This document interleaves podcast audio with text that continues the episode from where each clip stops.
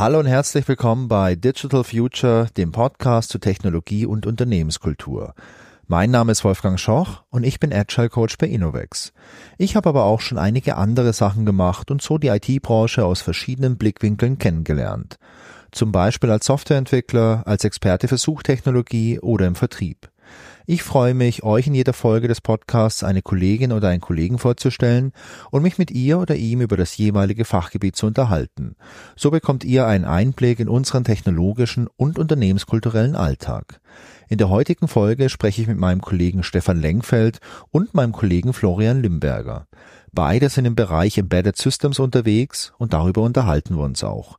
Mich hat interessiert, wie die Entwicklung von Embedded-Projekten aussieht und wo die Besonderheiten liegen, vor allem im Vergleich zur klassischen Softwareentwicklung.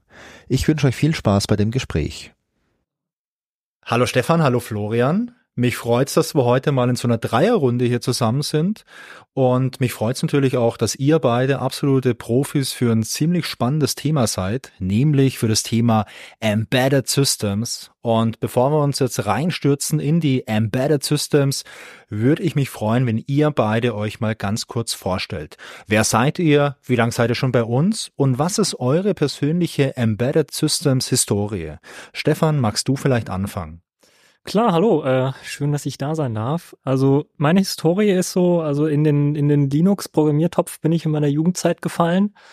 Hab damals so einen Lerncomputer Basic gelernt und dann ging es immer weiter. Und ähm, Studium hatte ich jetzt nicht so viel mit, mit Informatik und Technik zu tun, aber ich war in der Linux-Welt, Programmierwelt, PHP, MySQL habe ich damals gemacht, ganz viel unterwegs. Und nach dem Studium habe ich bei einer Hardwarefirma angefangen, die ARM-Hardware gebaut hat. Und dafür habe ich Linux BSPs gemacht, also Bootloader, Kernel, Yocto. Und das ist meine so, so Embedded Erfahrung, Expertise, Schule, wo ich durchgegangen bin.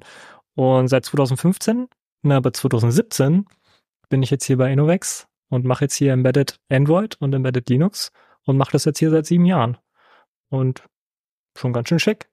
Und das ist schon ganz schön lange vor allem. Das ist eigentlich schon ganz schön lange, ja. Ich fühle mich schon so als Greybeard, obwohl ich noch keinen grauen Bart habe. Ja, das äh, übernehme ich hier in der Runde. Florian, wie sieht's bei dir aus? Ja, hi. Ich bin tatsächlich ein Jahr länger bei Innovex als Stefan, aber so Linux-technisch bin ich ein Spätzünder gewesen. Ich habe erst äh, an der Uni angefangen, während dem Maschinenbaustudium, und ich glaube, das ist auch der, der Winkel, über den ich auf, äh, auf Embedded gekommen bin. Ich habe da gerne Dinge, die ich noch anfassen kann und nicht nur Software in der Cloud. Ähm, ja, genau. Ähm, ich habe im Studium erst angefangen, Linux zu verwenden und äh, bin dort ins Rabbit Hole immer tiefer rein, immer tiefer rein und ja. Und jetzt bist du ziemlich tief drin und ich finde es gut, dass du ziemlich tief drin bist, denn deswegen kannst du heute auch viel erzählen. Ähm, Embedded Systems, ich glaube, den Begriff hat man sicherlich schon mal gehört. Ähm, ich fände es aber trotzdem schön, mir von euch beiden mal definieren zu lassen, was sind eigentlich Embedded Systems? Boah, also immer dann, wenn man die Software nicht sieht. Das ist vielleicht so eine Definition. Also immer wenn irgendwo in einem Gerät Software drin ist, aber man nicht unbedingt bemerkt, dass da Software drin ist. Also kein Computer, kein Personal Computer. Ja, das ist, dann, dann ist es Embedded Software. Zum Beispiel in irgendwelchen Geräten, in deinem Fernseher, in deinem Smart TV, in deinem DVD-Player, in deiner Uhr, in deinem Auto, in deinem Flugzeug. Also überall, wo Software schon drin läuft, aber du nicht unbedingt weißt, dass da Software drin ist. Für mich ist die Definition so ein bisschen, ich habe immer eine Hardware, die dazugehört und ich muss mir auch ähm, Gedanken darüber machen, wie ich die Software auf die Hardware bringe. Da kann ich nicht einen Installer runterladen und doppelklicken. Dann oder für die Techniker äh, eine CI-Pipeline starten, wo dann am Ende ein Continuous Deployment äh, stattfindet, sondern muss eben schon Gedanken machen, wie bringe ich die äh, Software auf die entsprechende Hardware und eben es ist nicht egal, was für eine Hardware läuft, sondern ich habe ganz konkrete Zielplattform, wie Stefan ja gesagt hat, im Auto, im Fernseher. Die Software muss nicht auf allen Fernsehern laufen, sie muss nicht auf Fernsehern und Uhren, Telefonen laufen, sondern es gibt genau ein Ziel dafür. Und vielleicht ja die so die Strategie, wie man das auf das Gerät bekommt, ist ja auch so das Problem, weil die Embedded-Geräte, die stehen nicht bei uns auf dem Schreibtisch, sondern die fahren draußen in der Welt rum oder sind irgendwo verbaut, verschraubt oder sind in der Fabrik. Also ähm, ja, da kommt man manchmal nicht so einfach ran an diese Embedded-Geräte. Also so eine Spezialität auf jeden Fall die Kombination aus einer speziellen Hardware und einer passgenauen Software und dem ja, Produkt, das dadurch entsteht. Ja, genau. Das ist so eine, so eine gute Zusammenfassung, ja. Also man hat immer auch viel mit, mit den Hardware-Leuten zu tun, also die die Hardware designen und bauen und konzipieren, muss mit denen eng zusammenarbeiten. Es ist nicht so eine, so eine One-Developer-Show, wo man einfach als Softwareentwickler machen kann, was man will, sondern es immer, es geht ums Gerät. Und da gibt's wahrscheinlich auch große und kleine Geräte. Also ich meine, Sowas wie jetzt ein Smartphone, ja, das merke ich schon, das habe ich jeden Tag in der Hand, dass da irgendwie Elektronik drin ist, okay, klar, dass da auch Software drauf ist, okay, klar. Es ist aber schon Embedded Software, also nicht die Apps ungefähr, also die würde ich nicht als Embedded Software bezeichnen, aber das Betriebssystem da drauf. Ja. Und der Bootloader da drauf und dein Secure Element, was da drin läuft, also dein Secure Co-Prozessor, der hat auch eine Software drin und da ist Embedded Software drin. Oder jetzt müssen wir mal einen Schritt zurückgehen. Es okay. ist so viele tolle Fachbegriffe ausgepackt, Stefan. Die müssen wir uns jetzt mal Stück für Stück Stück anschauen. Du hast äh, gerade gesagt, mein Bootloader ist äh, Embedded Software. Ja. Kannst du mir ganz kurz erklären, was ein Bootloader ist? Na, naja, du, du hast so eine CPU und ja. da kommt irgendwann Strom dran und ja. dann läuft die los und verarbeitet Befehle und der Bootloader sind diese ersten Befehle, die da verarbeitet werden. Das ist nicht eine Java-Applikation, die da läuft, sondern das ist meistens in Assembler geschrieben oder von C nach Assembler kompiliert und das Ding startet dann und bringt den, den kleinen Rechner da drin hoch. Also aktiviert irgendwelche Devices oder macht irgendwelche ähm, Channels auf oder macht ein Display an und das ist der Bootloader, der dann das eigentliche Betriebssystem startet. Und das ist Embedded Software, weil auch nicht einfach updatebar. Also nicht mit Doppelklick Exe updaten, kannst du deinen Bootloader auf deinem Gerät nicht updaten. Was man ja auch nicht vergessen darf, ist, ähm, wie unglaublich viele Schritte man eigentlich heutzutage macht, bis ein CPU oder bis ein, ein Computer eigentlich gestartet ist ähm, was zum Beispiel viele nicht wissen an einem Desktop. Der DRAM muss trainiert werden. Das heißt, ähm, also da kommt die Hardware hoch, da ist Strom drauf, aber ähm, ich kann die Details jetzt auch nicht auf dem FF, aber ähm, Sie müssen zum Beispiel mal schauen, wie groß der Speicher ist und so weiter und mit welchen Frequenzen welche Daten übertragen werden können. Und das muss alles bei jedem Start äh, gemacht werden und dazu muss es eben Software geben, die genau das macht. Und solche Software, damit wir das richtig verstehen, die unterscheidet sich schon jetzt von, wenn wir beim Handy bleiben, von in einer App, die ich mir runterlade. Oder wenn ich am Desktop bin und ich installiere mir irgendwas auf meinem Desktop, ich starte da irgendwas. Das ist auch so natürlich Software, die da läuft. Aber Embedded Software ist eher das, was ganz, ganz weit unten läuft. Also so direkt auf einer Hardware. Also mit 1000 Meter Abstand ist es auch nur Software. Äh, am Ende des Tages ist alle deine Software Bits und Bytes, die vom Prozessor interpretiert werden. Aber ich glaube, der große Unterschied ist eben, wo kommt diese Software her? Wie wird diese Software gestartet und ähm, ja, wie wird sie verteilt? Also du hast eben nicht die Wahl, bei deinem Bootloader. Der Bootloader gehört zum Gerät, der wird vom Gerätehersteller mit ausgeliefert. Du kannst danach einen Windows, einen Mac oder einen Linux installieren. Aber die, die Wahl beim Bootloader ist stark eingeschränkt, weil der muss eins zu eins zur Hardware passen. Mhm. Ja, und so Programmiersprachenauswahl, also man kann Embedded Software auch in Go schreiben. Das kommt halt eher darauf an, wie dann diese Software auf dem Gerät läuft, sozusagen. Ja, also wisst ihr, ich versuche es einfach noch ein bisschen besser zu greifen, dass man vor allem den Bereich Embedded Software ein bisschen abgrenzen kann von, ich sag mal, klassischer Softwareentwicklung. Mhm. Denn ja. ich habe ja viele Jahre als Java-Entwickler äh, gearbeitet. Ich kenne so die normale Softwareentwicklung. Das heißt, ich sitze an meinem Desktop, ich programmiere was, ich kompiliere das, ich starte das, ich habe sowas wie eine Build-Pipeline, mhm. ich habe sowas wie verschiedene Möglichkeiten, Software auch äh, zu verteilen, zu deployen, sei es jetzt irgendwie auf einem Server oder auch auf irgendwelchen Endgeräten über verschiedenste Mechanismen. Das ist die Welt, die kenne ich. Und ich versuche jetzt noch ein bisschen so den Unterschied ein bisschen besser herauszuarbeiten zu eurer Welt. Hm, zu, zu unserer Embedded-Welt. Oh. Ja, genau. Die Schar, der scharfe Graben zwischen den Kulturen, würde ich mal sagen. Ja, es gibt auch schon diesen Kulturunterschied zwischen den normalen Desktop-Applikationsentwicklern und Aber über dem Graben, da kann es natürlich auch eine Brücke geben. Ja, natürlich. sollte es natürlich auch geben. Wir können viel voneinander lernen. Ähm, Also man muss sich immer bei Embedded Software geht es auch immer so ein bisschen um die Ausführung, also wo es läuft, also weil dein Gerät hängt irgendwo in der Fabrik oder äh, fährt rum durch die Gegend oder ist, ist dein Smartphone. Ähm, also es geht immer ums Gerät, weil du dann bestimmte Treiber brauchst oder du hast bestimmte Peripherie dranhängen, du hast bestimmte Sensoren dranhängen, die du ansprechen musst. Ja. Ähm, da musst du immer Integrationsarbeit leisten als Embedded-Entwickler, um diese spezielle Hardware anzusprechen. Ähm, und vielleicht kann Flo da noch ein bisschen mehr ins Detail gehen. Also, was, was ist noch so der Unterschied?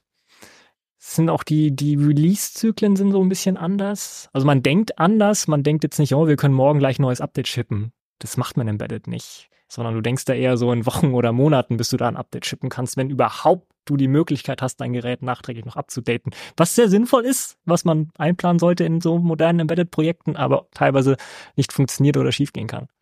Also ich denke auch, es gibt viele Gemeinsamkeiten. Wir schreiben Tests, wir führen Tests aus. Man kann auch einen Teil der Logik lokal testen, aber im Endeffekt ist wichtig, dass die Software auf der Zielplattform läuft und beim Entwickeln hast du eigentlich fast immer auch deine Zielplattform oder etwas, was der sehr, sehr, sehr nahe kommt, bei dir auf dem Tisch stehen und du führst die Software auf dem anderen Gerät aus. Also du kopierst es nicht irgendwo hin in die Cloud, sondern auf diesen kleinen Prozessor, der neben dran steht.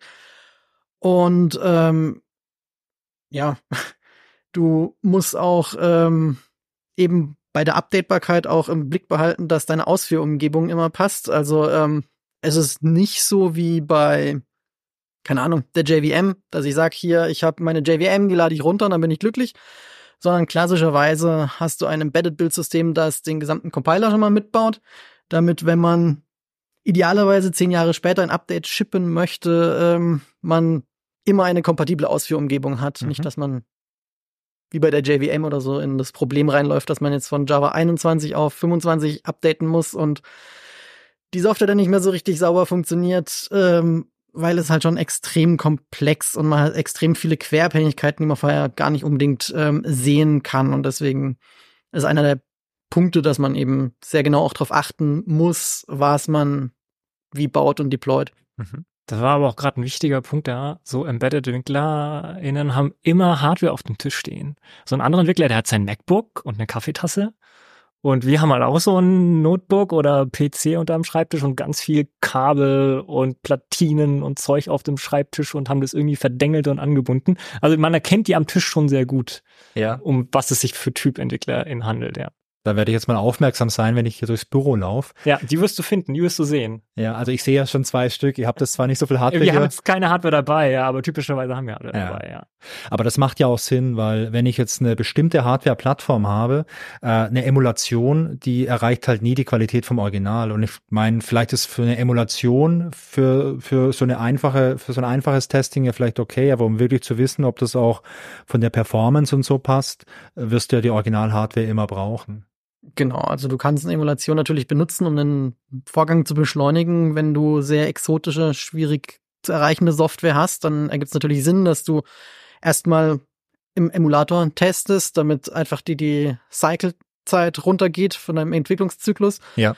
Aber ähm, schlussendlich ist irrelevant, dass es auf dem Emulator funktioniert, wenn es auf der Zielplattform nicht funktioniert, weil relevant ist die Zielplattform. Ja.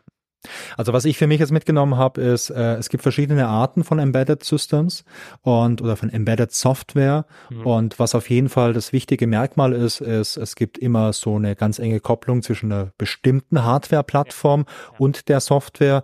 Und es kann beispielsweise so was sehr Low-Leveliges sein, wie jetzt so ein Bootloader mhm. oder sonstige Software, die vielleicht auf einem Chip läuft. Es kann aber auch was Komplexeres sein, wenn ich jetzt, keine Ahnung, das Handy ist vielleicht nicht das beste Beispiel, aber vielleicht ist so ein E-Book-Reader ein gutes Beispiel. Mhm, ja. Ich habe irgendeinen proprietären E-Book-Reader von irgendeiner Firma und da kommen auf der einen Seite meine E-Books drauf in einem Format, auf der anderen Seite muss da aber auch Software drauflaufen für spezielle Chips, für ein spezielles E-Paper-Display und vielleicht ist da auch noch WLAN mit eingebaut und da braucht man da alle möglichen Arten von so, ja, Touchscreen, Touchscreen, genau. Controller, so Zeug, USB-Stecker. Das sind dann schon viele verschiedene Arten von Embedded Software, die in so einem Gerät dann drinstecken. Ist da nicht nur eine Software für alles, sondern Hm, kommt da so ein bisschen drauf an, wie viele verschiedene Chips und Co-Prozessoren dein Produkt hat und es kommt so ein bisschen auf die Produktklasse an, ja. was du da drin hast. Und auch ein Faktor ist, ähm, so ein modernes Linux oder Windows hat Treiber dabei für eine sehr, sehr große Bandbreite an potenziellen Ausgabegeräten. Das ist nicht so wichtig, ob du jetzt eine, weiß ich was, Radeon 5600 oder 5800 hast. Es sind im Endeffekt beide Treiber dabei, die gebundelt sind, aber bei Embedded-Geräten wird eben oft auch am Speicher eingespart, weil ich möchte nicht jedem E-Book-Reader 200 Gigabyte äh, Flash äh, mit reinlöten. Das kostet halt auch Geld. Und ähm, oft ist eben auch die Software sehr stark ins Betriebssystem integriert und im Betriebssystem sind auch nur die die Treiber dafür da, für die Hardware, die auch ähm, auf dem Gerät verfügbar ist. Und da sind wir dann auch wieder beim Beispiel von so einem Handy. Es verschiedene Handys aus einer Serie können ja unterschiedliche Displays haben, einfach zwei verschiedene Displaygrößen oder so. Und dann brauchst du schon potenziell zwei unterschiedliche Treiber dafür. Und je nachdem, bei dem E-Book-Reader könnte ich mir vorstellen, dass dort auch wieder dann ein Unterschied gemacht wird zwischen der, der Firmware für die beiden Geräte, obwohl die sehr ne, eng miteinander verwandt sind, aber halt einfach zwei unterschiedliche Treiber brauchen. Mhm. Und der Embedded-Entwickler kümmert sich darum, dass halt dein Gerät mit beiden Displays funktioniert. Das ja. machen wir. Und wenn wir jetzt über, du hast gerade, äh, Florian, du hast gerade schon über Dings gesprochen, über äh, Betriebssystem. Wenn wir jetzt bei so einem Beispiel bleiben, wie jetzt so einem E-Book-Reader, ähm, verwendet man da dann irgendwie ein fertiges Betriebssystem, das customized wird, also irgendeine Linux-Distribution, die man so ein bisschen anpasst, oder fängt man da durchaus bei Null an? Also ich glaube, heutzutage fangen alle, fast alle mit einem Linux an. Die Prozessoren sind meistens auch so groß, dass die das problemlos stemmen können und man kriegt einfach sehr, sehr viel mitgeliefert von diesem Linux, aber auch gleichzeitig ist es ein sehr, sehr stark angepasstes Linux. Im Endeffekt, viele Embedded-Geräte haben ihre eigene Linux-Distribution, die nur für dieses Gerät ähm, passt und entwickelt wird. Ähm, also für so, für so größere Consumer-Geräte. Aber wenn du kleinere Geräte hast, dann läuft eben auch öfters kein Linux, sondern da gibt's dann Embedded Betriebssysteme, oft Echtzeitbetriebssysteme, die ja eine Art Framework sind, aber ähm, direkt auf der CPU laufen und auch die gesamte Hardware kontrollieren und man integriert direkt äh, mit dem Betriebssystem seine Applikation. Tja, ich glaube, so wirklich von Null anfangen tut man nicht mehr. Das ist auch nicht mehr möglich in so komplexen Systemen, wie wenn du WLAN dran hast oder ein Display dran hast oder noch eine Grafikbeschleunigung dran hast. Das nicht mehr möglich, sondern du bist eher Systemintegrator. Also du nimmst die bestehenden Komponenten, Softwarekomponenten, die es gibt und die von deinem Hersteller geliefert werden, von deinem Hardwarehersteller und musst die halt integrieren und oft musst du noch Bugs fixen, weil die Treiber, die der Hersteller liefert, noch irgendwie buggy sind und nicht funktionieren oder du hast einen bestimmten Sensortyp noch dran gemacht auf deine Platine, wo kein Treiber gibt, dann schreibst du einen Treiber dafür und also da ist viel Integrationsarbeit. Ja. Also man schreibt nicht unbedingt so viel Software, aber man debuggt sehr viel Software und bringt sie zum Laufen. Das ist auch so Tätigkeit von so einem Embedded Engineer.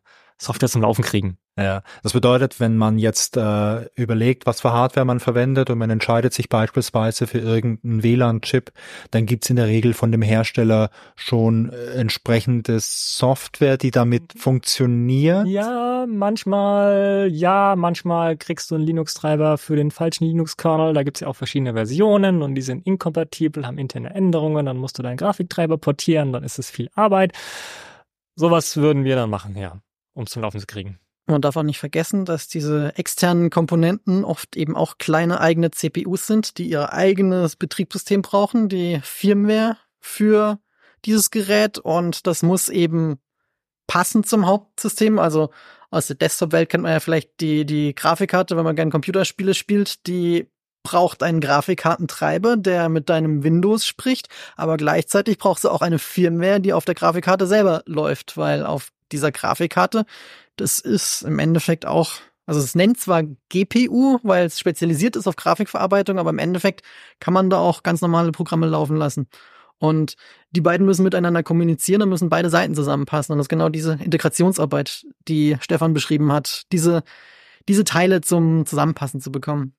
Und ich könnte mir vorstellen, dass das noch ein bisschen aufwendiger ist, wie beispielsweise die Kommunikation zwischen Windows und zwischen einer Grafikkarte, wo es vielleicht irgendwelche Standards gibt oder relativ äh, überschaubar ist, was es da für Hersteller gibt. Das ist vielleicht, wenn man so ein bisschen Low-Level-mäßig unterwegs ist, äh, noch ein bisschen diverser. Ich würde nicht die Komplexität von modernen Grafikkarten unterschätzen. Ja. Da traut man sich normalerweise nicht rein, sondern nimmt das, was der Hersteller bietet und wenn es nicht geht, dann hat man verloren. Ich glaube, das Also ist das. Ja, also Ja. wir reden da eher von so, von so, keine Ahnung, jetzt ein Gyroskop, also ein Sensor, der misst, ob, ob, ähm, ob sich ein Objekt bewegt, ein Gerät bewegt, zum Beispiel hast du ein Smartphone Ja. drin und dann ist es ein I2C-Gerät, das ist ein kleiner Hardwarebus, wo du Anfragen hinschicken kannst und Register auslesen und dafür würden wir zum Beispiel Treiber schreiben. Okay. Ja. Ja, und der Klasse sind wir unterwegs. Also das, GPUs sind wirklich schon riesige Biester. Das ist äh, eine andere Welt. Der Haken an dem Beispiel war, dass der Grafiktreiber und die Firmware für die Grafikkarte normalerweise aus einer Hand kommen. Ja. AMD oder Nvidia geben mir beides und ähm, dann, dann wird aus dem Softwarepaket eben die, die aktuelle Firmware auf die Grafikkarte geladen und dann passt das alles. In der Embedded-Welt ist es oft so, dass du die Firmware bekommst und dich um den Treiber dann selber kümmern musst. Du kriegst mit Glück äh, Spezifikationen, wie du mit dem Gerät zu sprechen hast Ja. und dann kannst du den Treiber selber bauen. Manchmal kriegst du auch einen fertigen Treiber, der einfach nicht richtig ganz passt. Dann musst du ihn zurecht patchen, bis, bis es wieder passt. Ja, ja, ja. Genau, man gibt die sogenannten Datenblätter von diesen, von diesen Chips. Das sind dann irgendwie 100 Seiten PDF, je nach Größe von einem Chip, Komplexität von einem Chip. Und dann sind da Registertabellen drin über 10 Seiten. Musst du halt dann lesen und gucken, wie das Ding funktioniert. Und dann kannst du deinen Treiber schreiben und anpassen. Das bedeutet aber, dass so der Job, den ihr macht, der hat auch viel mit so Neugierde zu tun, vielleicht auch ein bisschen mit äh, der Lust an Rätseln und Äh, ein bisschen zur Nachforschung, Tüfteln. Ja, ja, sehr, sehr viel, genau. Also man muss ganz viel Probleme debuggen und sich reinfuchsen und so. Ja, da, das Fable muss man haben, sonst ist man, glaube ich, in der Embedded-Entwicklung falsch. Ja, das ist für mich aber ein ganz klassischer Unterschied jetzt zur klassischen Softwareentwicklung.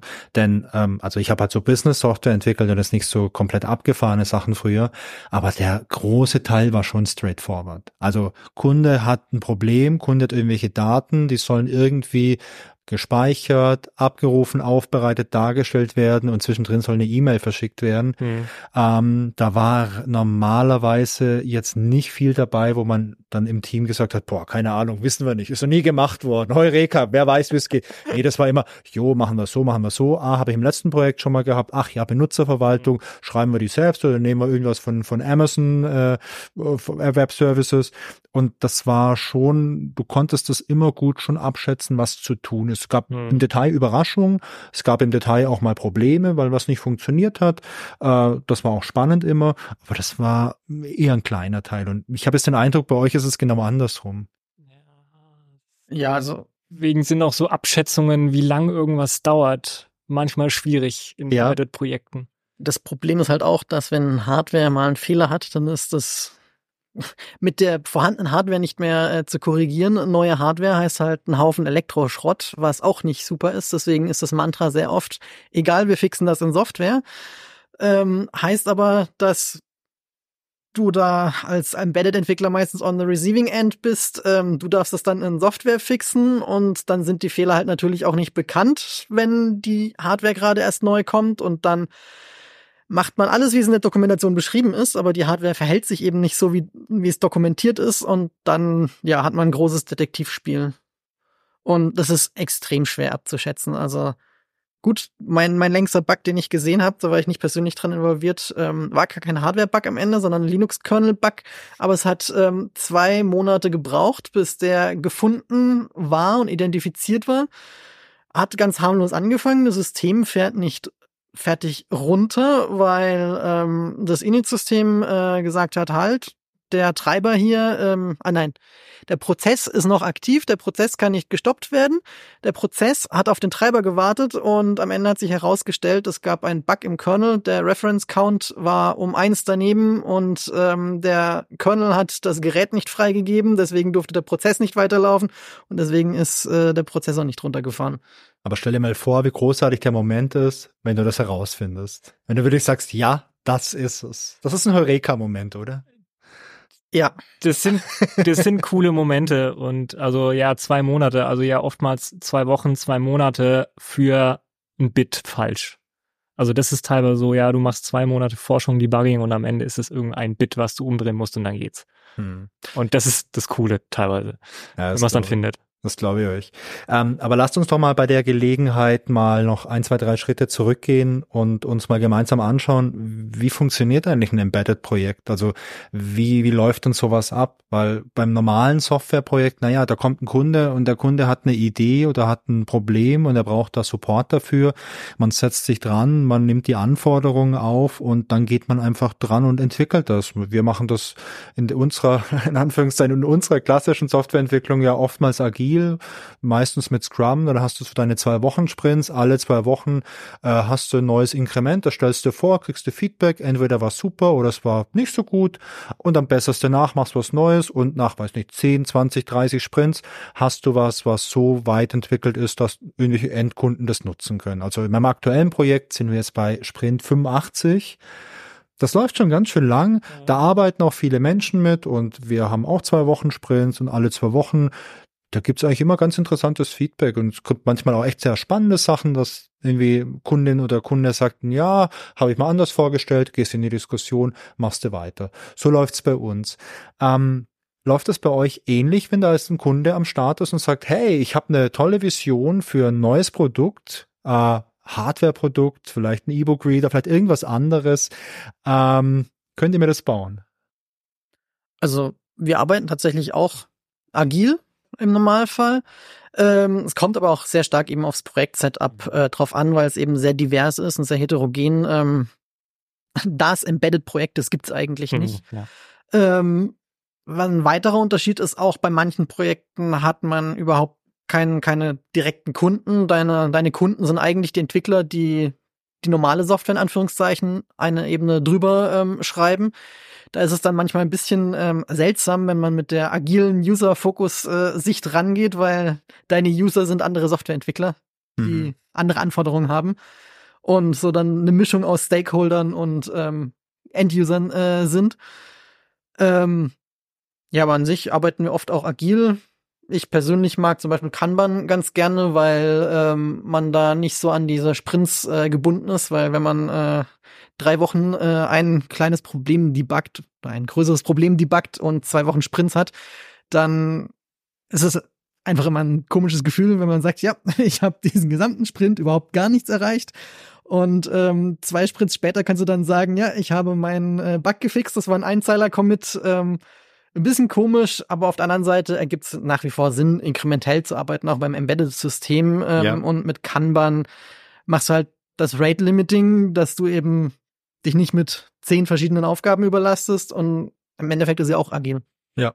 Ja. Also die Softwareentwicklung funktioniert sehr gut agil, auch in Embedded-Projekten, weil man ja auch immer auf äh, Kundenänderungen, Kundenwünsche, Änderungen eingehen kann ähm, oder muss sozusagen, auch, auch aktiv eingehen muss. Und ähm, manchmal ist halt so, es gibt diese Prototypenprojekte sozusagen, wo du echt mit einer Prototypen-Hardware startest und dann erst später eine Hardwareentwicklung wirklich anfängt. Aber es gibt auch die Projekte, wo der Kunde mit der fertigen Hardware kommt und sagt so, hey, ich habe hier ein Problem oder hey, ich habe so wenig interne Ressourcen und jetzt kommt man und hilft uns. Dann ist die Hardware schon eher fix. Äh, und dann kann man wirklich gut in Kanban einfach die Software, also die Base-Level-Software OS darauf gut weiterentwickeln und Features in Kanban-Modus einbauen. Mhm. Genau. Was ja. vielleicht ein Unterschied ist, wenn man eben schon äh, festgelegte Hardware hat, dann ist man ab und zu einfach an dem Punkt, wo der Kunde Wünsche äußert, die aber einfach nicht erfüllbar sind in der aktuellen, ähm, im aktuellen Setup mit der aktuellen Hardware und dann kann es halt auch eher mal sein, dass äh, es eine größere Diskussion gibt, ob, ob das jetzt ein valider Wunsch ist oder nicht. Da weiß ich jetzt nicht, wie das ähm, in der klassischen Software in Anführungszeichen ist, ob es da dann eben auch irgendwann mal den Punkt geht und sagt, nee, kann man jetzt leider nicht machen, weil Grund XY. Bei uns kommt es halt ab und zu mal vor, dass die LEDs nicht genügend Speicherbrandbreite haben, um das gewünschte, die gewünschte LED-Animation mhm. anzeigen äh, zu können. Und dann gibt's da halt nichts, was wir machen können, weil wir an der Grenze der Physik sind und man eben nicht einfach noch zwei neue Server deployen kann und das fixt es dann wieder. Ja, die Physik ist kompromisslos. Ähm, ich kenne so Situationen, wo Kunden dann teilweise Wünsche haben, die halt aus Budget- oder Zeitgründen nicht erfüllbar sind. Also dass ein Kunde sagt, hey, ich habe eine Deadline, die sind zwei Wochen und ich brauche ganz dringend folgende Sachen. Und wenn man dann halt vorrechnet, na ja, ähm, dafür brauchen wir aber zwei Monate. Dann mhm. gibt es natürlich manchmal das Argument, braucht ihr mehr Leute? ähm, ja, also solche Situationen kenne ich. Ansonsten, naja, meistens kann man schon die meisten Wünsche zumindest theoretisch umsetzen. Es sind halt immer die Ressourcen, an denen scheitert. Mhm. Bei euch sind es auch Ressourcen, aber eure sind natürlich viel fixer. Das auch. Bringt mich auch noch zu einer anderen Geschichte, die recht embedded-spezifisch ist, glaube ich. Ähm, der sogenannte Demo-Modus. Ähm, wir hatten es schon öfters, dass eine Messe ansteht oder ein, ein Termin, wo dem Vorstand präsentiert muss und man muss gut dastehen und entsprechend wird äh, die Software soweit hingefaked. Ähm, das Gröbste, was ich gesehen hatte, war ein, ein Sprachassistent, der die Spracherkennung nicht funktioniert hat und im Nachbarraum saß jemand, der remote auf dem Gerät eingeloggt war und ein Skript ausgeführt hat, nachdem äh, das Schlüsselwort im, im Nachbarraum ausgesprochen wurde. Und ja, das ist auch eine Form von Ressourcenplanung, aber äh, ist dann halt umso widersinniger, wenn man sich es eigentlich überlegt, weil in der Zeit, wo du eine Demo bastelst, die toll präsentiert werden kann, machst du keinen Fortschritt, was das eigentlich Projekt angeht. Und das ist was, was man immer wieder antrifft und was, glaube ich, auch recht spezifisch ist. Total gefährlich, wenn man halt sozusagen nach außen verkauft, dein, dein Produkt geht sozusagen. Und äh, man sieht sozusagen von außen sieht man das Projekt das wirklich funktioniert von außen und so hast hast gute Erfahrungen. Und dann dann willst du das sozusagen übermorgen deployed haben und geschippt haben und verkauft haben. Und man denkt sich nur, oh Gott, nein, wir sind da noch nicht fertig. Das ist ein ganz kritischer Zustand. Ja, den will man eigentlich nicht in Projekten haben. Ja, klar. Ich meine, es ist ja dann noch okay, wenn ihr die Funktionalitäten, die da präsentiert werden, dann im Nachhinein noch umsetzen könnt und das Produkt das dann auch erfüllt. In der Geschichte gab es ja auch durchaus mal vielleicht den ein oder anderen Fall, wo äh, Geräte vorgeführt wurden mit gar sagenhaften Fähigkeiten und man äh, später feststellte, oh, das Ups. hat das hat eigentlich äh, physikalisch gar nicht funktionieren können. Ja. Alles fake, ja. ja. Ähm, aber eine Sache, die ich jetzt noch spannend finde, ihr habt gemeint, es gibt Projekte, in denen ist die Hardware schon fertig und mhm. dann wird erst die Software entwickelt oder ihr unterstützt erst dann. Das stelle ich mir als extrem große Herausforderung vor, weil ich hätte jetzt so naiv gesagt, hey, wenn ich was Neues entwickeln möchte, würde es doch Sinn machen, die Hardware und die Softwareleute an einen Tisch zu bringen und mal drüber diskutieren zu lassen, hey, was brauchen wir eigentlich für eine Hardware, für irgendwelche Dinge? Wie muss die vielleicht dimensioniert sein oder was für ja, Kenngrößen muss die irgendwo haben, um das wirklich halt ja perfekt ähm, ja hinzubekommen? Also ich finde beide Projekttypen eigentlich passen. Sozusagen, wenn die Hardware schon fix ist, dann muss man darüber auch nicht mehr diskutieren. Sozusagen, dann kann man sich darauf fokussieren, auf diese Hardware das alles fertig zu bauen und zu deployen und ähm, richtig zu bauen. Und wenn es dann Anfragen gibt, die nicht erfüllbar sind, dann sagt man das halt, ja, dann ist es halt so. Ähm, und bei den anderen Projekten, da muss man halt wirklich ähm, ja sich mit den Hardware-Entwicklern, die eigene Anforderungen haben und andere Zeitpläne haben. Also eine Hardwareentwicklung ist, ich will nicht sagen Wasserfall, aber sozusagen vom Produktionsprozess von neuer Hardware ist, ist ein langwieriger Wasserfallprozess. Da kannst du nicht agil morgen ein neues Board bestellen. Oder man nicht iterativ kannst du so ein bisschen iterativ machen. Also es gibt dann immer schon so Platin-Revision 1, Platin-Revision 2 und dann näherst du dich immer sozusagen deinem fertigen Produkt näher an, kannst am Ende noch so vielleicht ein, zwei Chips au austauschen, aber du kannst jetzt nicht deinen Hauptprozessor neu reindesignen. Ja, das ist einfach, dann hast du ein neues Produkt. Hm. Also du kannst schon so iterativ die Bugs rausholen und ein bisschen was verändern, aber dieser Prozess, der geht halt über Monate und der ist, ja, ich würde nicht sagen, nicht wirklich agil und da ist halt oft dann das Ding, dass man so ein Projekt hat, man muss halt vorher ungefähr, man muss vorher wissen, was man am Ende haben möchte und kann jede Produkt-Feature-Änderung nachher wird halt tendenziell teurer an der Hardware. Und ähm, es ist ja auch nicht so, dass, also man hat halt echte Hardware, die custom für dein Produkt ähm, hergestellt wird und da kannst du nicht, keine Ahnung, vier Server hochspinnen auf AWS und wenn du feststellst, war nix, hat nicht so funktioniert, wie wir uns gedacht haben, wir machen die Instanzen wieder dicht, das geht da halt nicht. Wenn du Hardware gebaut hast, dann ist die Hardware da und ähm, die kostet halt auch Geld und ähm, der ganze Produktionsprozess kostet auch Geld und was die Software möchte, ist, ist meistens natürlich mehr Performance, weil da muss man sich weniger Gedanken machen, aber mehr Performance heißt halt mehr Hardware drin verbaut. Das heißt ja. halt teurer und ist ein sehr schwieriger Trade-off zwischen ähm, günstiger Produktion und ähm, guter Entwicklerzeit. Ich glaube, da gibt's auch keinen keine, keine goldene Regel. Ja. Ähm, die Faustregel ist, wenn du spät im Projekt feststellst, dass die Performance nicht ausreicht, dann ist das ähm, Tunen sehr, sehr teuer, weil es sehr lange dauert. Ähm, da müsste man sich vorher den Ruck geben, dass man die Hardware ein kleines bisschen größer dimensioniert, als man am Anfang denkt. Aber wenn man dann halt mit einem rein produktionsfokussierten Elektrotechniker zu tun hat, der wird sich natürlich mit Händen und Füßen wehren. Und wenn man halt auch eine Stückzahl hat von vier Millionen Geräten oder so, da sind 20, 20 Cent pro, pro Einheit mehr halt. Da bist du ganz schnell bei sehr großen Summen, die natürlich dann auch eingespart werden wollen. Da ist so der Fachbegriff die Bombkosten. Die, Bombkosten? Die Bombkosten, Bill of Material. Aha. Die Bombkosten pro Gerät. Und je nachdem, umso mehr Geräte du vorhast zu bauen, umso wichtiger sind diese Bombkosten. Ja. Ja.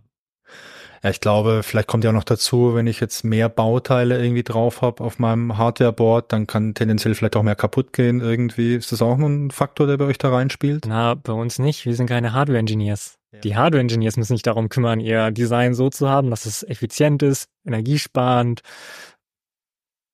kostenreduziert Ja. und Wärme reduziert und gut funktioniert und WLAN gut funktioniert, ist auch ihr Metier sozusagen. Ja, ist dann nicht mehr unsere Baustelle. Ja, da haben wir eigentlich nicht so viel zu tun. Das Ja. wird hauptsächlich dann unser Problem, wenn, also ich hatte es einmal in einem Projekt, äh, da wurde ein sehr günstiger ähm, Platinenhersteller gewählt und dann gab's, also so eine Platine hat ja mehrere Layer, Layer. Ja. Im Endeffekt sind in der Platine drin Kabel, wo du nichts siehst, wo du nicht rankommst. Und die hatten dort mitten in der Platine in den mittleren Schichten einen Kurzschluss. Und ich dachte wochenlang, ich hätte einen Bug geschrieben und am Ende kam dann raus mit Oszilloskop und Unterstützung von demjenigen, der die Hardware entworfen hat, dass dort ein Kurzschluss ist und zwei Gatter einfach wild hin und her flattern und deswegen die, die Werte vom Sensor einfach völlig zufällig ähm, geliefert wurden. Embed Embedded-Probleme. Ja, aber was, Embedded-Probleme. was, was machst du dann? Die Platinen wegwerfen und neue machen? Oder? Die Platinen Neu konnte man nur wegwerfen, ja. Ja. Was Ist halt gut, wenn du noch nicht 4000 Stück davon bestellt hast. Deswegen machst du auch iterativ so ein bisschen im Entwicklungsprozess. Ja. So Genau, Platine deswegen- 1, Platine 2, Platine Deswegen 3. sollte man so arbeiten. Das machen nicht alle Kunden leider, aber prinzipiell ähm, sollte es durchaus parallel stattfinden, dass wenn man eben solche ähm, Probleme findet, ähm, dass man die dann noch in einer, einfach mit einer neuen Platinenrevision ähm, beheben kann.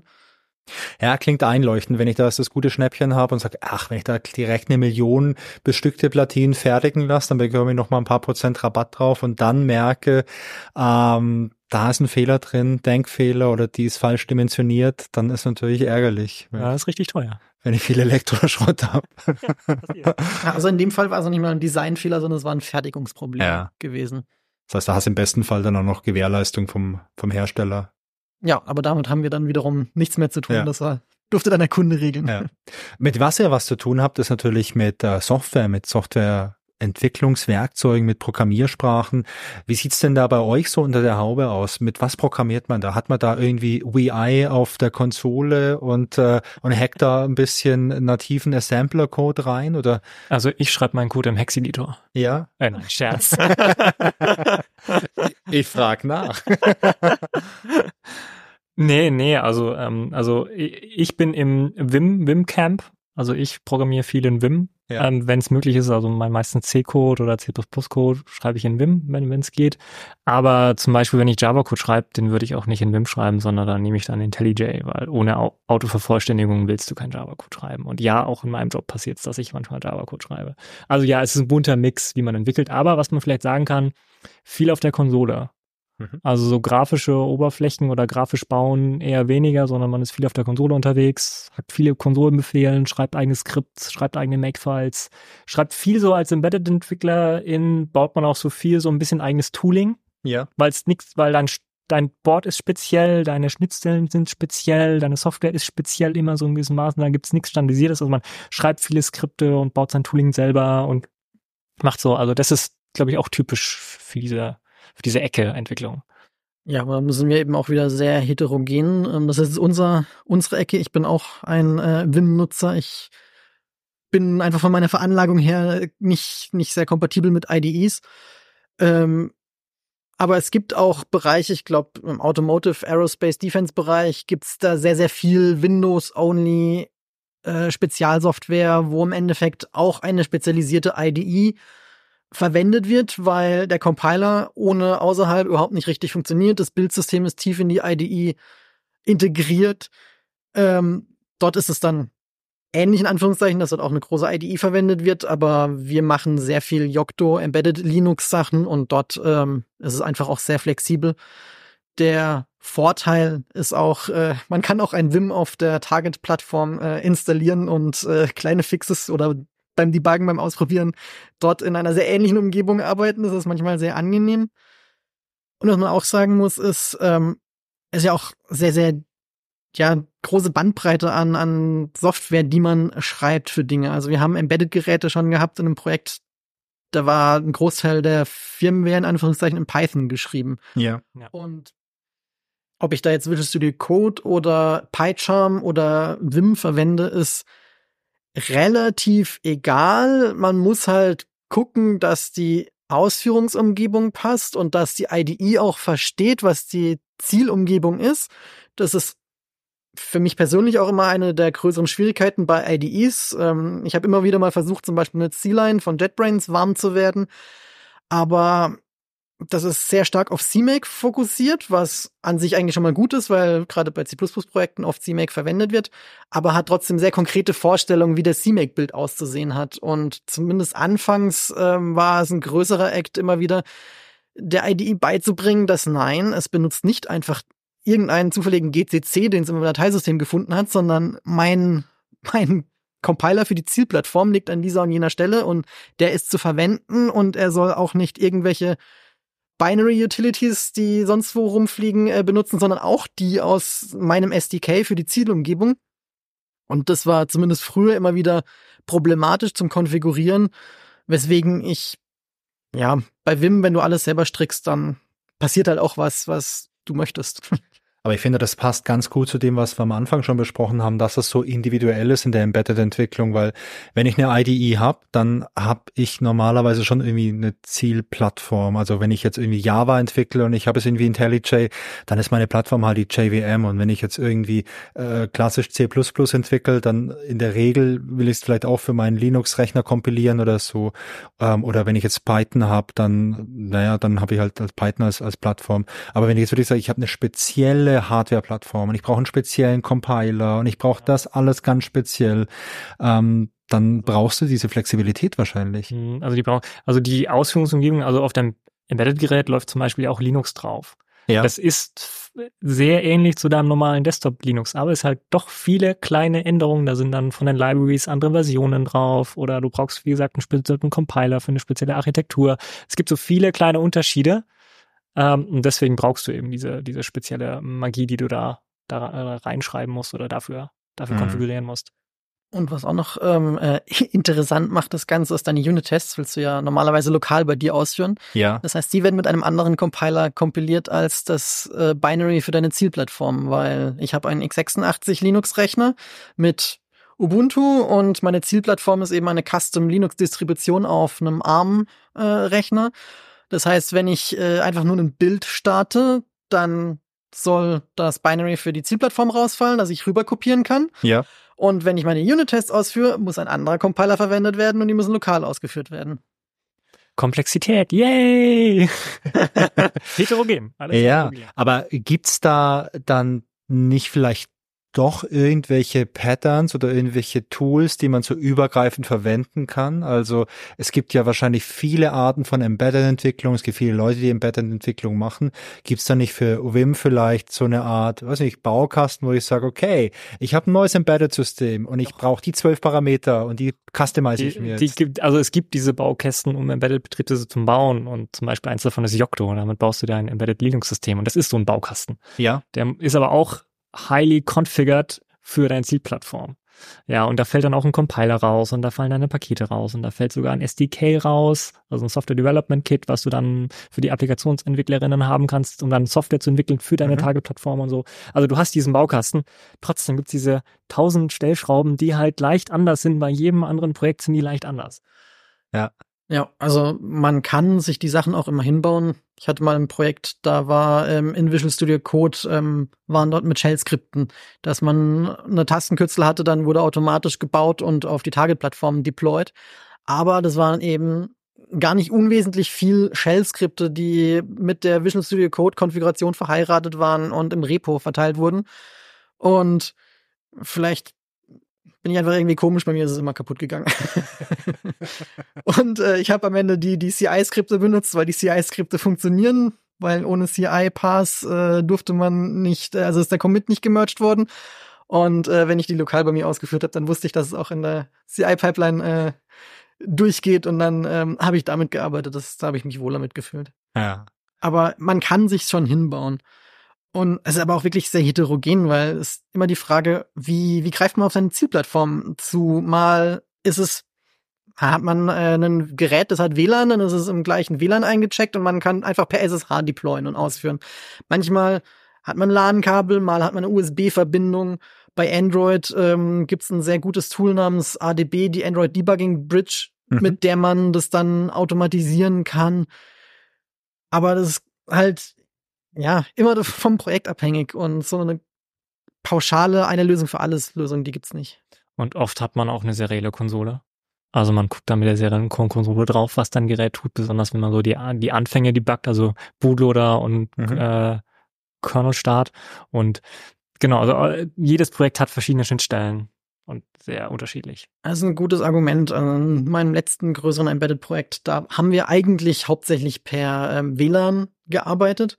Aber wenn ähm, aus Gründen das WLAN kaputt ist oder das Betriebssystem nicht bootet oder äh, der Prozessor so stark überlastet ist, dass die SSH-Verbindung abreißt, eine serielle Konsole funktioniert immer. Und da ist der Stack, den man braucht, um mit dem Gerät kommunizieren können, sehr, sehr viel einfacher und sehr viel weniger komplex. Das heißt, er funktioniert mit relativ hoher Wahrscheinlichkeit ziemlich zuverlässig, auch wenn es auf den ersten Blick nicht so angenehm erscheint. Also manche Konfigurationen sind so, dass das Terminal nur 80 mal 20 äh, äh, also dieses 80 mal 20 äh, Raster äh, konfigurieren kann. Du kannst dein Terminal größer ziehen, aber das Fenster wird einfach nicht mehr geupdatet außerhalb, weil die serielle Konsole auf der Zielplattform so eingestellt ist. Wirkt ein bisschen komisch, ist aber tatsächlich Gold wert, wenn aus irgendeinem Gründen das Netzwerk kaputt ist. Ja, also Technologie aus dem letzten Jahrhundert. Wir brauchen die manchmal noch. Ich wollte gerade ich wollte gerade schon sagen, so, so 80 mal 20 oder 80 mal 40, das kenne ich noch als Vollbild. Ja, ja, genau. Das ist teilweise noch, genau. Von meinem, äh, weiß ich, Röhrenmonitor mit irgendwie 12 Zoll damals, aber äh, möchte gar nicht so viele Geschichten von früher erzählen. Das ist ganz schön klein, wenn man sich damit das Pfade im Linux-Dateisystem anschaut. Ja. Die sind ganz schön schnell am rechten Rand. Ja, da braucht man halt ein bisschen äh, Ausdauer. und einen guten Scrollfinger, dann geht das schon. Ähm, was mich noch interessieren würde, wäre, äh, wenn wir bei der Technologie sind, was für Programmiersprachen denn gängig sind. Also ihr habt schon ein bisschen was drüber erzählt. Du hast gesagt, Stefan, du hast mit Go schon entwickelt. Äh, du hast schon, Florian, mit äh, Python was gemacht. C, C++ kam schon. Ähm, Gibt's da irgendwie eine Tendenz, dass man sagt, ja, wenn man im Embedded-Bereich arbeitet, sollte man eher stark in C sein oder in Assembler oder woanders? Also, was man auf alle Fälle können muss, ist, ist, ist, ist Latein. Also jetzt nicht Latein im Sinne von Latein, sondern halt C können, weil C ist das Latein der, ja. der, der, der Computer und das musst du auf alle Fälle können, um auf der Ebene unterwegs zu sein. Und sonst ist es echt so eine Bandbreite. Also es kommt auch immer drauf an, welche Komponente man im System halt gerade anfasst. Ja. Also wenn man beim Bootloader unterwegs ist oder beim Linux-Kernel, dann ist es halt C, was du können musst und programmieren kannst. Und Makefiles musst du noch ein bisschen können und Bash-Skripte solltest du auf alle Fälle können, um auf der Ecke unterwegs zu sein. Aber wenn du dann halt immer höher in einem Stack gehst, dann musst du halt auch C++ können für eine Applikation, die vielleicht in C++ geschrieben wird oder auf vielen modernen Embedded-Systemen kann man auch Go laufen lassen oder Python, wie vorher schon erwähnt, oder wenn du ganz komisch drauf bist, hast du auch eine JVM auf deinem Embedded-System laufen. Ui. Dann schreibst du halt eine Applikation in Java. Da gibt's dann meistens die anderen EntwicklerInnen, die die Applikation machen. Damit haben wir dann weniger zu tun, aber wir müssen halt die Ausführungsumgebung dafür dann bereitstellen. Ja. Ja. Also genau, man muss eigentlich viele Sprachen in diesem ganzen Stack können und der Neuzugang Wasten müssen wir dann auch irgendwann schreiben können, weil da kommt auch immer mehr Software, die auf unseren Embedded-Geräten deployed werden.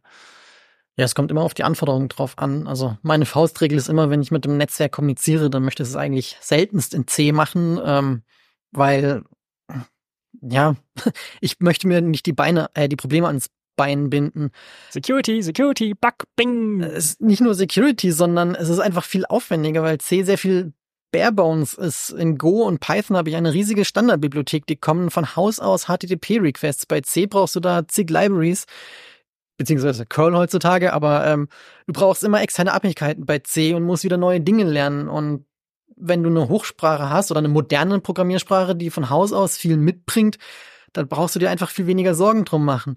Auf der anderen Seite, wenn ich besonders Audio Processing als Beispiel ist sehr, sehr zeit, ähm, zeitsensitiv. Wenn, ja. wenn die Daten Millisekunde zu spät kommen, dann hast du bereits hörbare Artefakte, dann knackt's und raubt.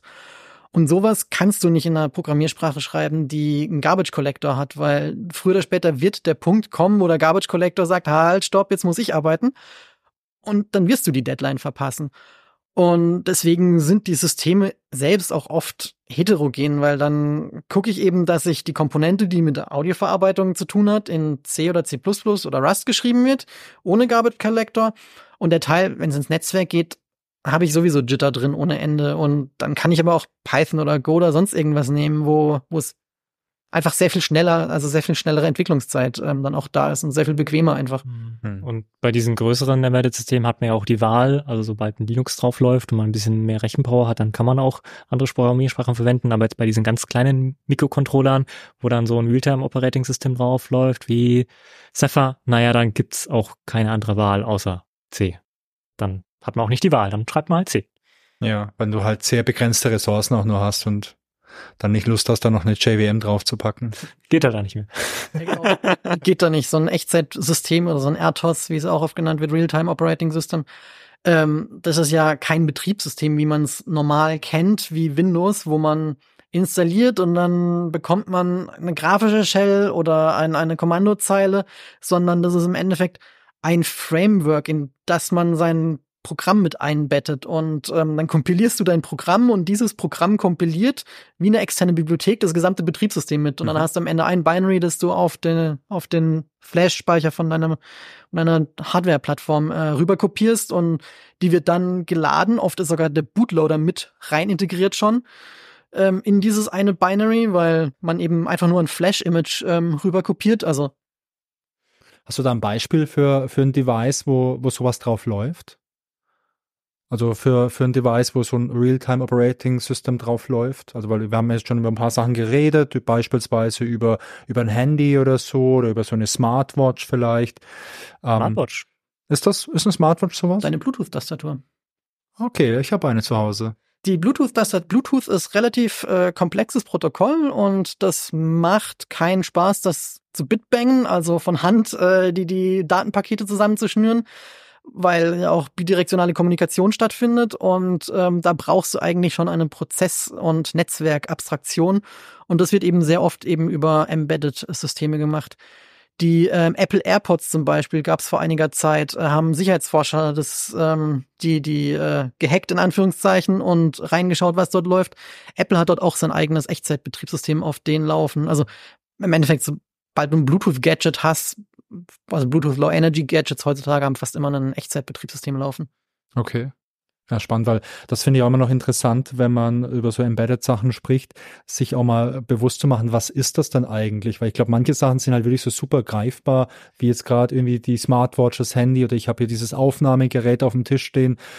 Das ist auch wahrscheinlich auch ein Embedded System, äh, aber es gibt ja wahrscheinlich noch viel mehr, oder? Wenn du ein USB-Kabel hast, das Power Delivery kann, dann ist dort normalerweise ein ARM Cortex M0 Prozessor äh, dran verbaut im, im Kopf, also im, im Stecker und äh, auf dem läuft Embedded Firmware, die vermutlich nicht allzu viel macht, außer äh, Pakete vom Host zu empfangen, der sagt, gib mir bitte mehr Strom und dann tut's irgendwelche Register schreiben, damit mehr Strom durchgelassen wird, aber ist alle Software, die, die läuft. Das heißt, auf meinem Kabel, in meinem Kabel steckt quasi ein kleiner Computer drin. Ja. What a time to be alive, oder?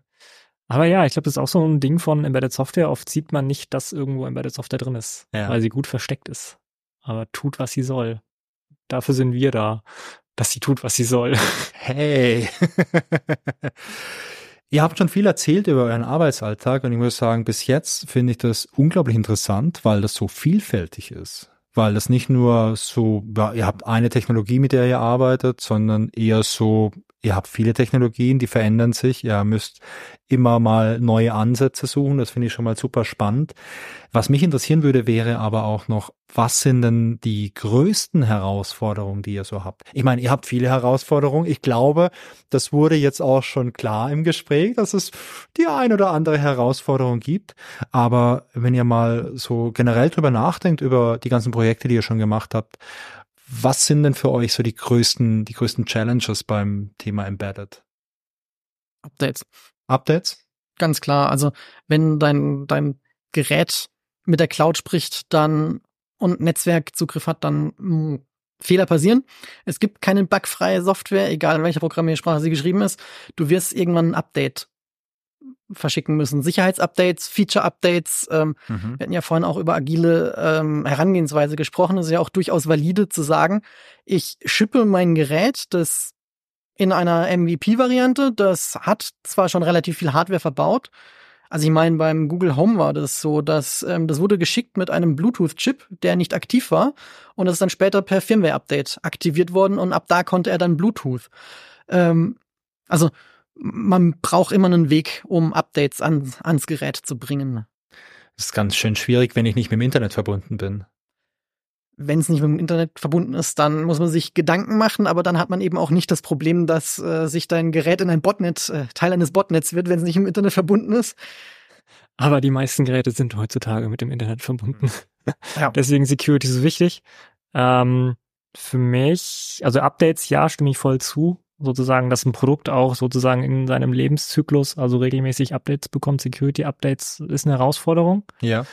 Und vielleicht mein, mein biggest pain point ist so Verständnis für Embedded Software im, im Projektzyklus und Management. Weil meistens ähm, kommen Leute aus einer Produktdenke oder ähm, Produktdenke, also wirklich ganz, ganz High-Level oder aus einer Hardware-Denke. Ähm, und die verstehen die Schwierigkeiten von, von Embedded Software nicht oder die Herausforderungen oder wie lange irgendwas dauert oder dass du halt ein Update-System brauchst. Ja, dass man das nicht aufschieben kann, sozusagen, sondern das muss halt mit von Anfang an bedacht werden oder Ressourcen müssen von Anfang an bedacht werden und da habe ich oft so, muss man dann halt viel erklären und viel argumentieren und dieses komplexe Themenfeld was Software auf Embedded-Geräten bedeutet, halt näher bringen. Ja. ja. Weil es eben nicht nur ein Klotz, den man einmal produziert und irgendwo hinstellt, ähm, sondern da hängt viel mehr dran. Ist wahrscheinlich auch schwierig, weil das alles ein bisschen abstrakter ist, was ihr ja, macht. Ja, man sieht's halt nicht. Ja. Also äh, wenn, wenn wir so Kanban machen oder Scrum, dann macht man ja so Sprint-Reviews und zeigt, was man getan hat. Und du kannst halt keine schöne UI zeigen, wo ein neuer Button da ist. Das, das, können wir halt nicht. Hey. Sondern bei uns braucht man halt dieses leicht ab, äh, abstrakte Verständnis, was halt innen drin passiert ist, dass jetzt wir dieses Feature mehr haben, aber man sieht's nicht, aber wir haben's. Ich habe 15 Jahre Backend-Entwicklung gemacht. Ich habe nie was zeigen können. Selbes Problem, cool. ja, und vieles von dem, was wir machen, wird auch als selbstverständlich ähm, angenommen. Wenn du dann beim Sprint-Review kommst und sagst, WLAN geht jetzt, sitzen alle anderen Entwickler da und sagen, wow, WLAN geht jetzt. Ich habe seit ich denken kann an meinem Laptop WLAN.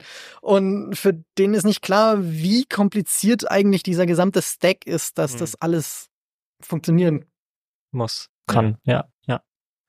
Kann man da die Awareness irgendwie schaffen, indem man, weiß nicht, anders kommuniziert, äh, bessere Buzzwords verwendet?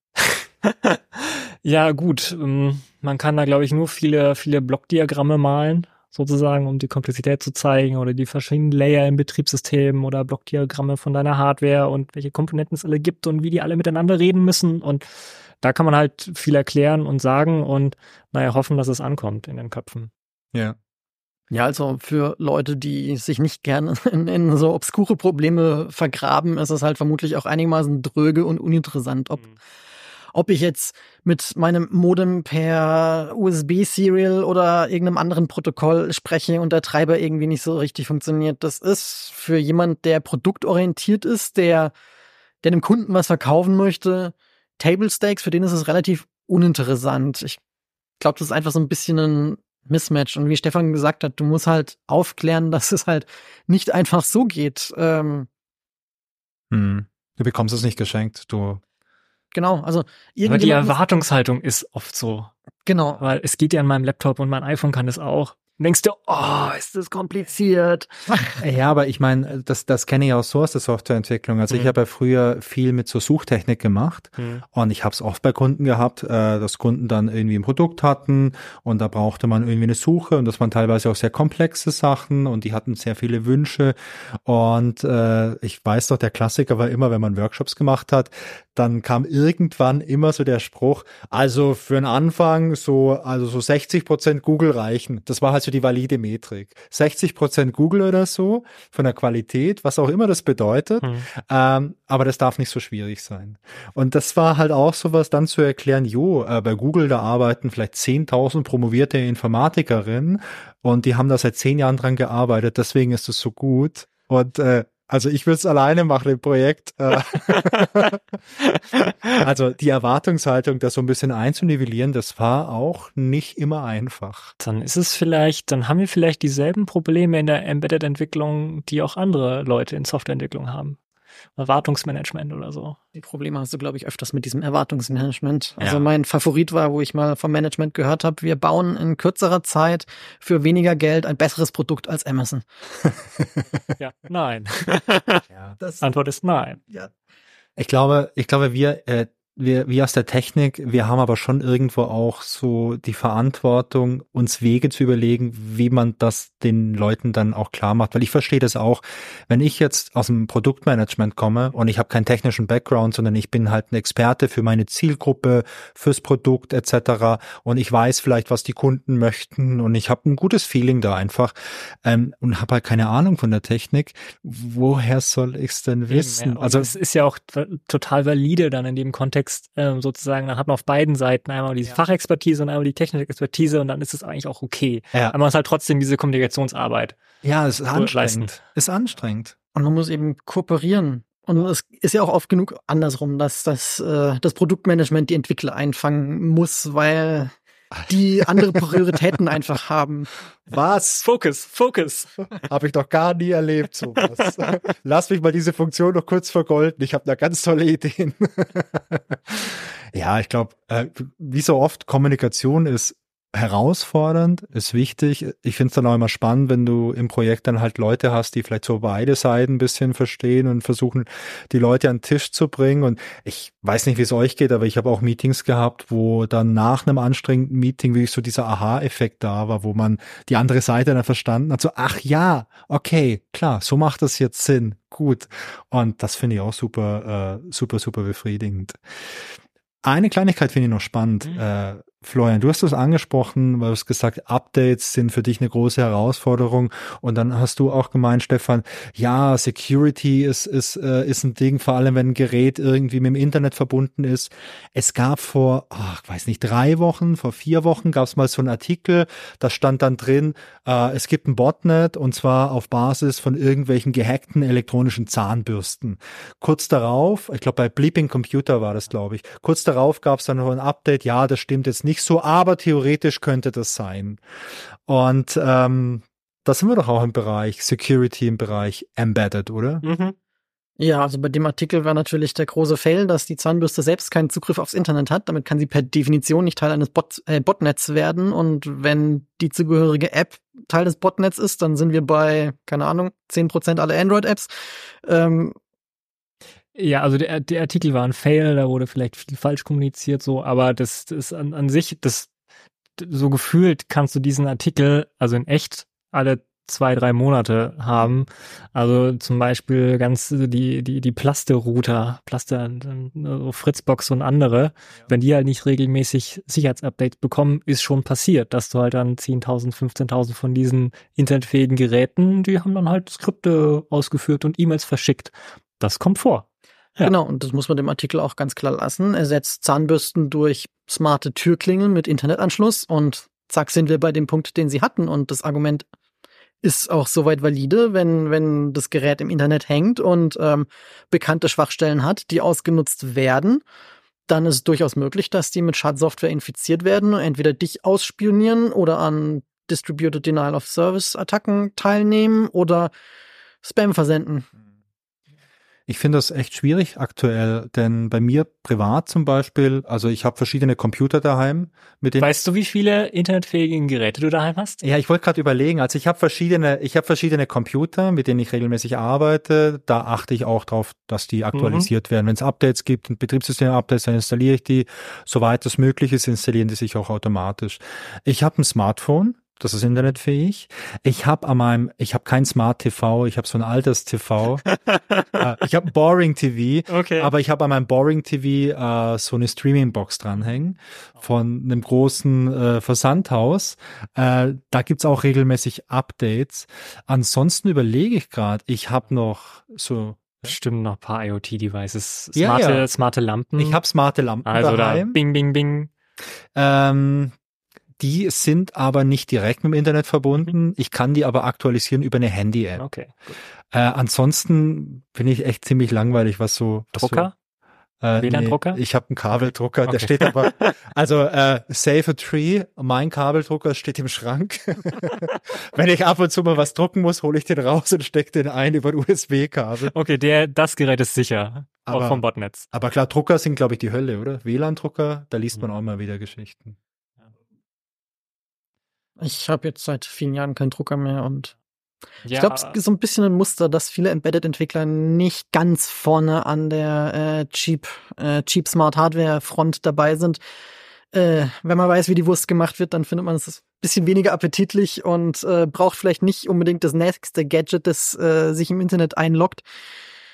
Ja, ich persönlich habe auch so eine kleine Aversion einfach äh, gegen jedes Gerät braucht einen Account. Also bei manchen Sachen finde ich es ganz gut, wenn die Internetzugriff haben, wie beispielsweise mein Smartphone oder mein, mein Computer, finde ich total gut. Und diese Streaming-Box, wenn ich mir da mal irgendwelche YouTube-Dokus angucke, direkt über den Fernseher, finde ich auch praktisch. Aber meine Lampen, die ich daheim habe, ich finde es ganz cool, dass ich die dimmen kann oder mal eine andere Farbe reinmachen kann über mein Handy. Das finde ich super praktisch. Oh, aber ich muss das jetzt nicht aus dem Büro aus machen, weil sieht ja niemand.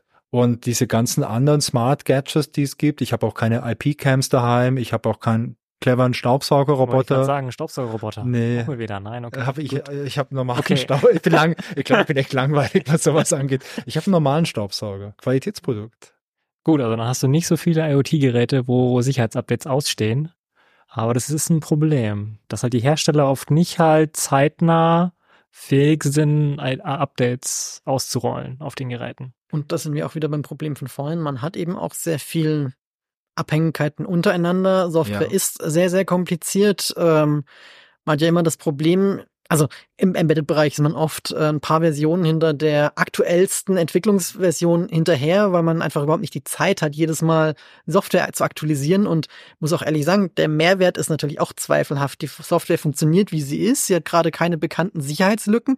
Warum sollte ich Arbeitszeit und auch Bandbreite sowohl von mir als auch meinem Kunden aufwenden, um einfach nur die Versionsnummer äh, hochzukriegen? Und das ergibt nicht viel Sinn. Risiko, es könnte ja was kaputt gehen. Genau, das ja. Risiko, dass was kaputt geht. Andererseits ist dann aber oft so, dass wenn eine Sicherheitslücke auftritt, wird die meistens nur in der neuesten Version ähm, behoben. Und dann ist es am Hersteller und transitiv auch an uns, ähm, diesen Security Fix entweder zu backporten oder die neueste Version ähm, zu aktualisieren, da draußen Firmware-Update zu schnüren und das Ganze zu verteilen.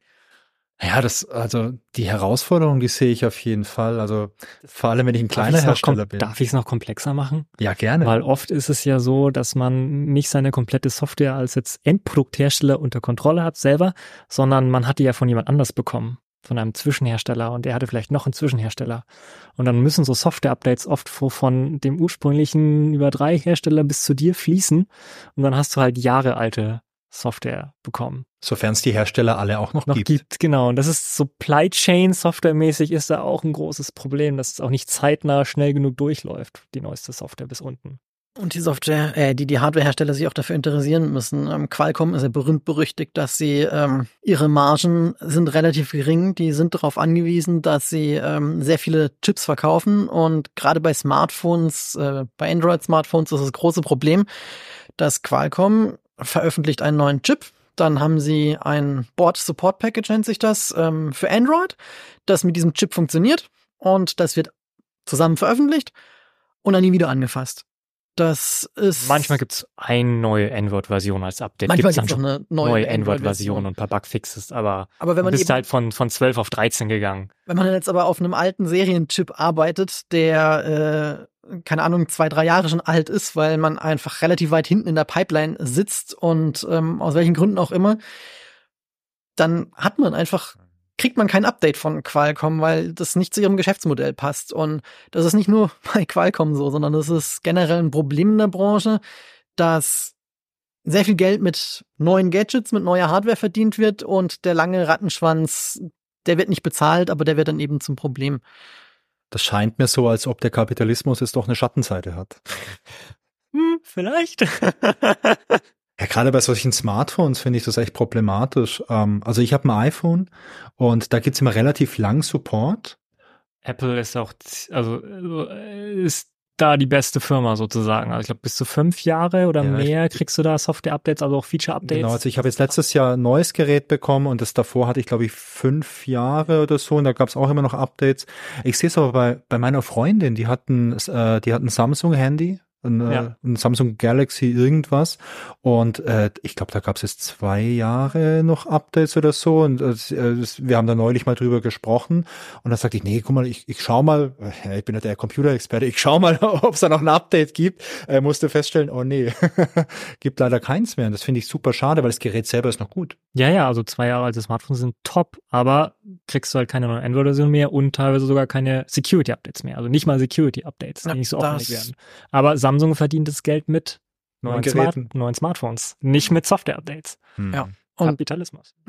da sind Google und Qualcomm auch die Kombination aus der Hölle. Qualcomm hat keine Lust auf langwierige Support für alte Chips, mit denen sie kein Geld mehr verdienen.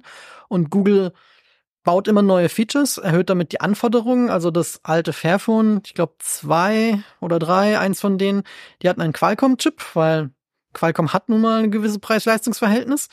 Und ähm, Qualcomm hat den nicht mehr unterstützt, also haben sie Zeit und Geld investiert, um das selber zu machen. Und danach hat ähm, Google die Anforderungen erhöht, dass ich glaube, das Entschlüsseln einer Datei nicht länger als zwei Millisekunden dauern darf und so weiter. Und da dieser Prozessor keinen entsprechenden Krypto-Prozessor hatte, waren sie nicht in der Lage, die Anforderungen zu erfüllen. Und wer möchte schon ein, ein Google-Handy, ein Android-Handy, das keine Google-Services hat? Mhm. Google zertifiziert solche Handys nicht mehr. Das kommt auch noch dazu im Smartphone-Bereich. Ja, hast du keine Chance mehr. Aber das heißt doch eigentlich, für die Zukunft ist doch sicher zu erwarten, dass es noch viel mehr solche Devices geben wird. Ich meine, alles ist smart. Smartphone, Smartwatch, Smart Home, Smart Everything. Ähm, da brauchen wir doch eigentlich für die Zukunft irgendwelche Regeln, damit sowas besser funktioniert, weil ich meine, auf der einen Seite wird ganz stark gepocht auf hey, Nachhaltigkeit, benutzt eure Geräte länger. Auf der anderen Seite wird aber auch gesagt, hey, Security ist wichtig, denn wenn jetzt irgendwie hier so ein potenzielles Botnet am Start ist von lauter smarten Devices irgendwie, das, das möchte ja auch keiner haben. Ähm, und die Hersteller, denen fehlt, glaube ich, die Motivation, äh, da was anderes zu tun, oder? Definitiv. Also Ja. das, sind Firmen in Amerika sind äh, AGs dazu verpflichtet, ihren Shareholdern gegenüber ähm, Gewinn zu machen. Die können von ihren Shareholdern verklagt werden, wenn sie das nicht machen. Ähm, entsprechend brauchen wir uns eigentlich nicht wundern, dass die sich nur fürs Geld verdienen interessieren, weil die werden sonst angezeigt, wenn sie es nicht machen. Und das die Leidtragenden sind eben die Leute, die auf diesen Geräten sitzen bleiben an dem Punkt. Also müsste man die Regeln ändern. Ich denke, mit dem Right to Repair sind wir schon ein bisschen in die richtige Richtung gegangen. Als Open Source Nutzer ist man da natürlich immer mit, mit der Lösung äh, parat, dass Open Source dort helfen könnte. Wobei man da auch ehrlich sagen muss, auch Open Source Projekte haben begrenzte Bandbreite. Auch dort hast du nicht Leute, die endlos Motivation haben, irgendwelche uralt Hardware ähm, zu unterstützen. Ähm, ja, also das ist einfach ein, ein Problem, dass wenn die Hardware deployed ist, wenn es Internetzugriff hat, muss sich irgendjemand verantwortlich fühlen dafür. Und wenn sich niemand dafür fühlt, dann muss jemand gezwungen werden. Genau, ich glaube, das Zwingen ist halt der Punkt. Also ich glaube, da müsste man gesetzliche Regeln einfach, keine Ahnung, Verpflichtung zu drei Jahre Security Updates oder drei Jahre Feature Updates oder fünf Jahre. Da muss man einfach mal die Regeln anziehen, sozusagen, um das Problem in den Griff zu kriegen. Hm. Und ich glaube, was man auch nicht vergessen darf, ist, dass wir Konsumenten haben natürlich auch noch die Wahl. Also wenn wir jetzt sehen. Ah, das ist immer Ja, schwierig. findest- aber wenn es- Konsumentenwahl Ja, finde ich immer schwierig. Nee, da stehe ich voll und ganz äh, dazu. Ich meine, bei Autos ist es ja auch so, dass die Ja. Lebenszeit immer kürzer wird. Man hätte die Wahl, ein anderes Produkt zu kaufen, aber in der Gesellschaft ist es einfach so, dass das Prestige hängt an Geräten mit kürzerer Lebensdauer. Entsprechend machen die Leute das, aber das kann man auch nicht durch Gesetze lösen. Also Ja, aber es gibt immer schon so ein Baseline an, an Sicherheit auch im Auto. Es gibt Regeln, wie sicher ein Auto sein muss und die werden, oder Abgaswerte, die wurden immer weiter erhöht und erhöht und erhöht, weil die, wohin wollen wir als Gesellschaft und wir wollen eine nachhaltigere Gesellschaft, die Geräte solange die günstig ist. Solange jeder die Wahl hat, das günstigste zu nehmen, muss man halt die Baseline, finde ich, halt immer weiter hochschrauben.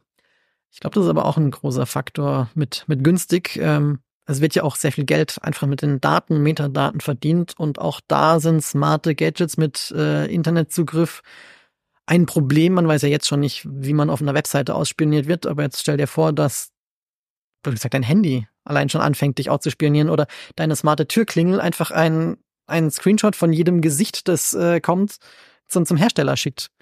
Ich las, äh, ich las gestern oder heute einen Artikel über einen äh, Snackautomaten, der in äh, Kanada aufgestellt wurde. Und da ist eine Kamera verbaut und die äh, fotografiert dich und macht dann über KI-Technologie eine Auswertung, um herauszufinden, wer bist du, was für ein Geschlecht hast du, wie alt bist du, wie groß bist du. Und diese Daten werden dann natürlich anonymisiert verwendet äh, fürs bessere Marketing. bestimmt besseres Marketing und nicht, ah, der Wolle, der ist ein bisschen pummelig, dem machen wir die Snacks ein bisschen billiger, dann kommt er nachher wieder.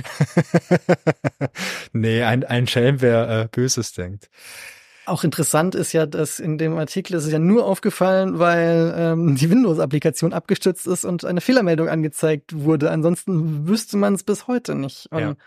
ich glaube, das ist auch an den Entwicklern dort sich zu wehren und äh, dem Management zu sagen, das ist nicht legal, was man hier tut. Hat man ja auch beim Abgasprozess gesehen. Auch dort war den Leuten ja eigentlich klar, dass, dass sie was Illegales tun. Und da kann man eigentlich nur an die Zivilcourage appellieren, dass entweder jemand Whistleblower macht oder irgendwie anders dagegen vorgeht. Aber Mhm. das ist einfach sehr schwer, fürchte ich. Ja, das glaube ich auch. Ich glaube, am Ende sind es wahrscheinlich viele Faktoren. Also ich Mhm. glaube, sowas wie gesetzliche Regelungen sind wichtig. Ich glaube, ähm, Regulation bringt uns Kunden und uns Usern immer irgendwas. Also ich finde, das ist, das ist auch meiner Meinung nach ein bisschen so die Aufgabe von so einem Staat, dass er dafür Mhm. sorgt, dass es den Leuten gut geht. Und ich Ja. finde als Beispiel auch so äh, das Thema Datenschutz da ganz, ganz spannend. Als diese ganze DSGVO-Geschichte hochkam, haben sich viele aufgeregt. Ich weiß noch, auch gerade aus den USA haben viele gesagt, na, mit Europa machen wir jetzt keine Geschäfte mehr. Viele äh, Tech-Milliardäre haben gesagt, na, schwierig. Also da ist der, der Markt ist kaputt, der Markt ist kaputt. Aber ich persönlich finde es eigentlich ganz gut, vor allem wenn ich jeden Tag sehe, oh, gab es irgendwo ein Datenleck beispielsweise, dann denke ich mir, ach, es ist eigentlich ganz gut, jetzt hier in Deutschland zu leben. Das sind vielleicht ein bisschen konservativ, was Daten angeht, aber das ist eine gute Sache. Konservativ, ich finde es progressiv, Ja, da Augenmerk drauf zu legen. ja, also ich finde es, ich finde es gut. Ja.